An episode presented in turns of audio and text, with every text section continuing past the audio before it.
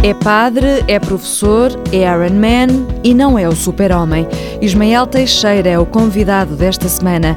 Rezam os registros que foi o primeiro padre do mundo a terminar um Iron Man. É por isso um Iron Priest. Better not stop, better not stop moving, better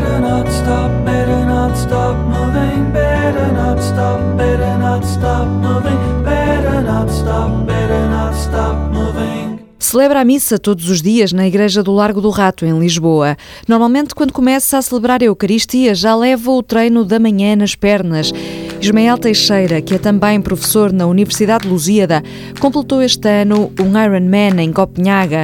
É caso para dizer Oh meu Deus! E para lhe perguntar se prefere ser tratado por Padre Ismael ou por Ironman Ismael. Bárbara, eu acho que é melhor o Padre Ismael. ou, Iron Priest. Não, então, então exatamente. Ou Iron Priest O Padre ou o Padre. Ismael. Sim, sim. Sendo que há aqui uma brincadeira com o Iron Priest, é uma mistura de Iron Man com o Priest de padre. Tanto quanto sabemos, foi o primeiro padre do mundo a concluir um Iron Man. Dizem que sim. As pessoas que fazem triatlo em vários lugares do mundo dizem que sim, não é? Que foi o primeiro a, a cumprir esta aventura. Mas eu costumo brincar que já Jesus Cristo fazia desporto e não andava talvez de bicicleta, que se calhar ainda não havia bicicletas, mas já corria e várias vezes nos aparece nos lagos e no mar, o próprio São Pedro também, portanto.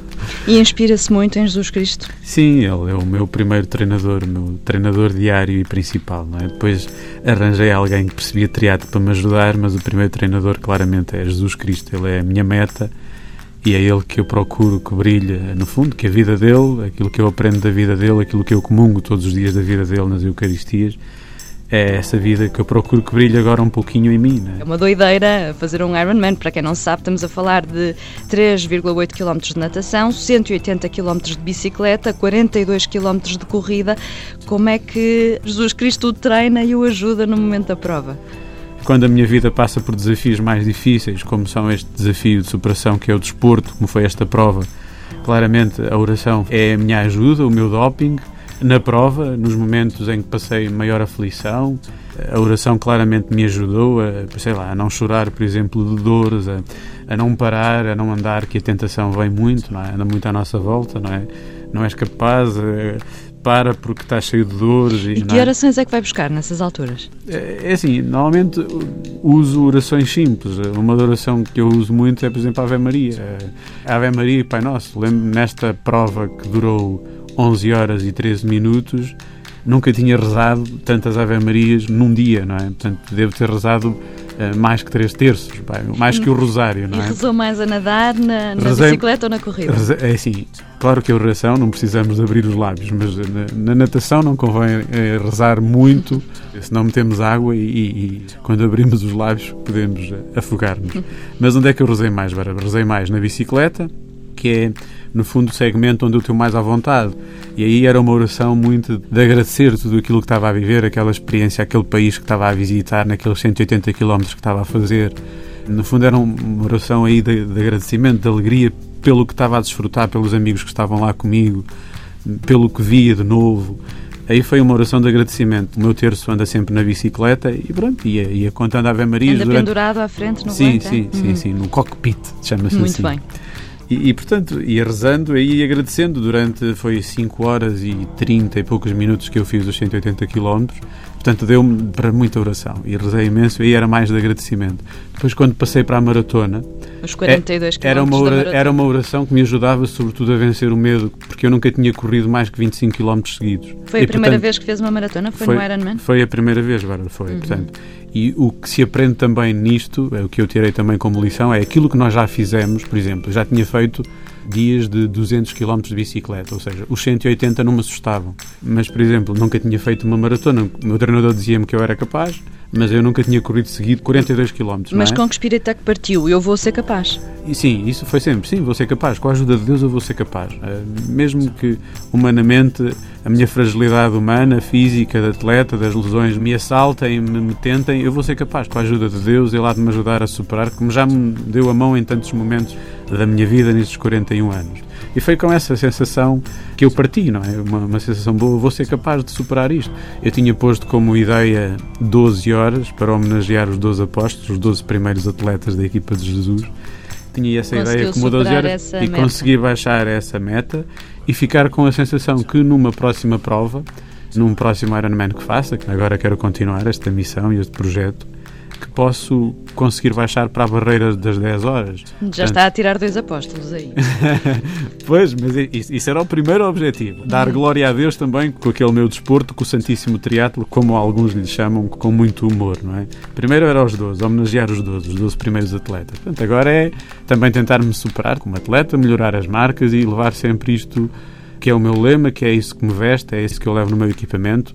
Deus é amor e tudo para a glória de Deus, tudo para Ele, não é? Costuma partilhar com os fiéis que assistem à missa que celebra na Igreja de Nossa Senhora da Conceição esta sua experiência como atleta? Claro que sim, eles sabem. Imagina, quando faço o treino de manhã, muitas vezes fazia o segmento da corrida de manhã, antes da missa. Eu tenho a primeira missa de segunda a sexta, sempre às oito e meia da manhã, no Largo do Rato. E muitas vezes já tinha feito uma hora para ir de corrida antes, ou uma hora de bicicleta. E uma pessoa fica fresco, mas às vezes ainda chegava o banho não conseguia tirar o suor todo. E ia para a Eucaristia assim. E eles vão percebendo que eu faço desporto e que gosto de desporto, que o desporto me faz bem, que tinha uma motivação religiosa. Eu queria fazer isto num ano especial da, da Misericórdia, em que o Papa Francisco nos convocou para procurarmos ter gestos assim diferentes e novos, onde o amor de Deus, onde o amor de Jesus brilhasse em nós. E eu achei que isto era um belo projeto para também fazer isto no Ano Santo da Misericórdia. E, a há comunidade uma, e há uma frase do Papa Francisco que também costuma eh, lembrar que é ser um padre que cheira ovelhas. Isso mesmo, sim. Acho que no desporto é isso que eu faço, a cheirar a suor, a treinar com os outros, a cheirar a sovaco e o sovaco dos outros. É, eu acho que é um lugar extraordinário para eu concretizar isso que o Papa Francisco propôs aos padres. Não é? E tenta evangelizar o pelotão.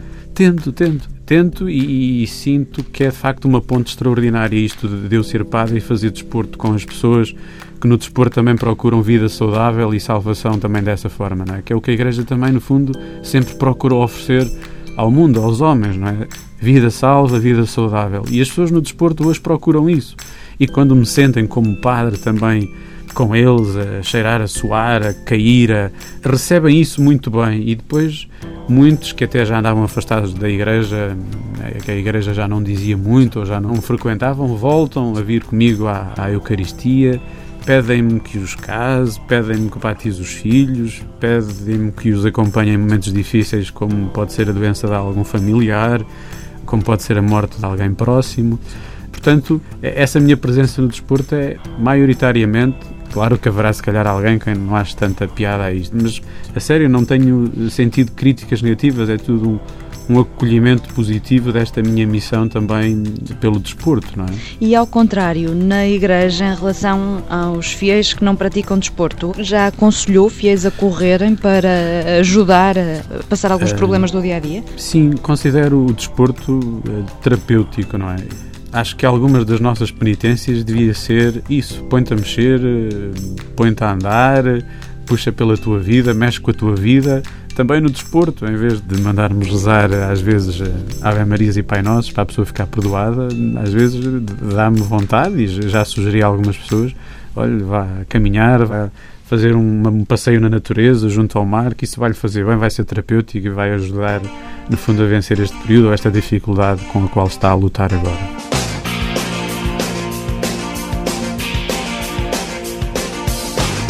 Ismael Teixeira, o Iron Man cujo treinador é Jesus Cristo. Jesus He Knows Me, Genesis. Boa semana, boas corridas.